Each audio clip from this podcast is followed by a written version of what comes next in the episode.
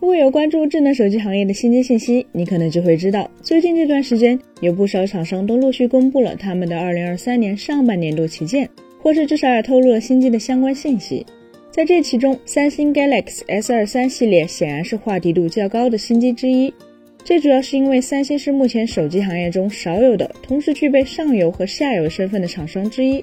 所以在他们的每一代新旗舰里，也总能看到一些带有秀技术意味、领先其他厂商的硬件方案。但也正是 Galaxy S23 系列的硬件配置信息，最近却引发了一阵不小的风波。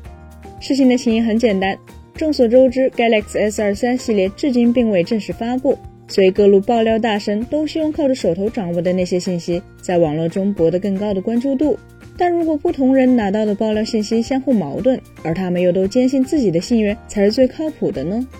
没错，最近几天有好几位不同的爆料者，由于手头掌握的 Galaxy S23 系列配置信息对不上号，从而引发了一些争论。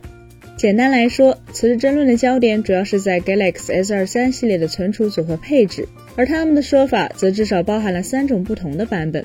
版本 A 声称 Galaxy S23 将提供八加幺二八起步的存储配置，并提供可选的八加二五六版本；而 Galaxy S23 Plus 与 Galaxy S23 Ultra 则都是八加二五六起步，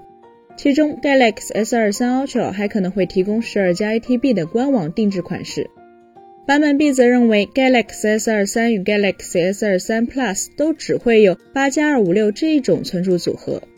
而 Galaxy S23 Ultra 则具备八加二五六、十二加五幺二和十二加 A T B 的三种配置可选。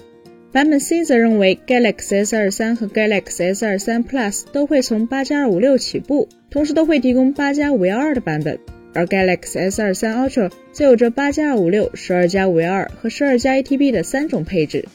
不难看出，矛盾的焦点其实很简单，那就是入门款的 Galaxy S23 到底是幺二八 G 还是二五六 G 起步，以及它与 Galaxy S23 Plus 是否会有五幺二 G 的大容量版本。在相互谁也不服谁的争论了数天后，版本 A 的提出者率先做出了让步。根据他进一步获得的详细信息显示，Galaxy S23 与 Galaxy S23 Plus 在绝大多数国家都会提供二五六与五幺二的大容量版本。但同时，八加幺二八的盖版 Galaxy S 二三也是存在的，只不过它仅会在极少数区域发布。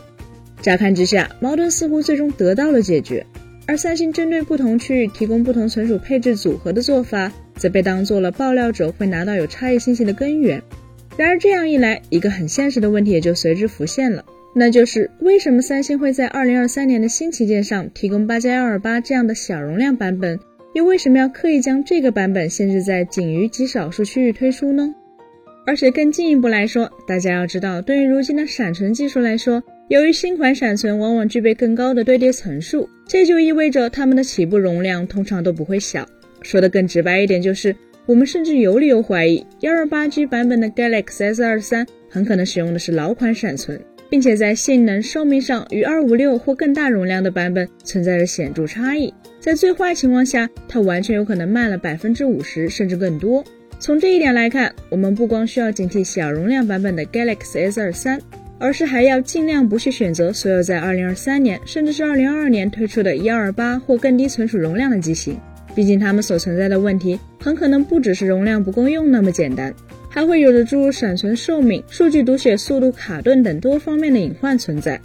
本期节目就到这里了，更多精彩大家可以关注我们三亿生活的官网或全民来同名账号查询更多信息。咱们下期再见，拜拜。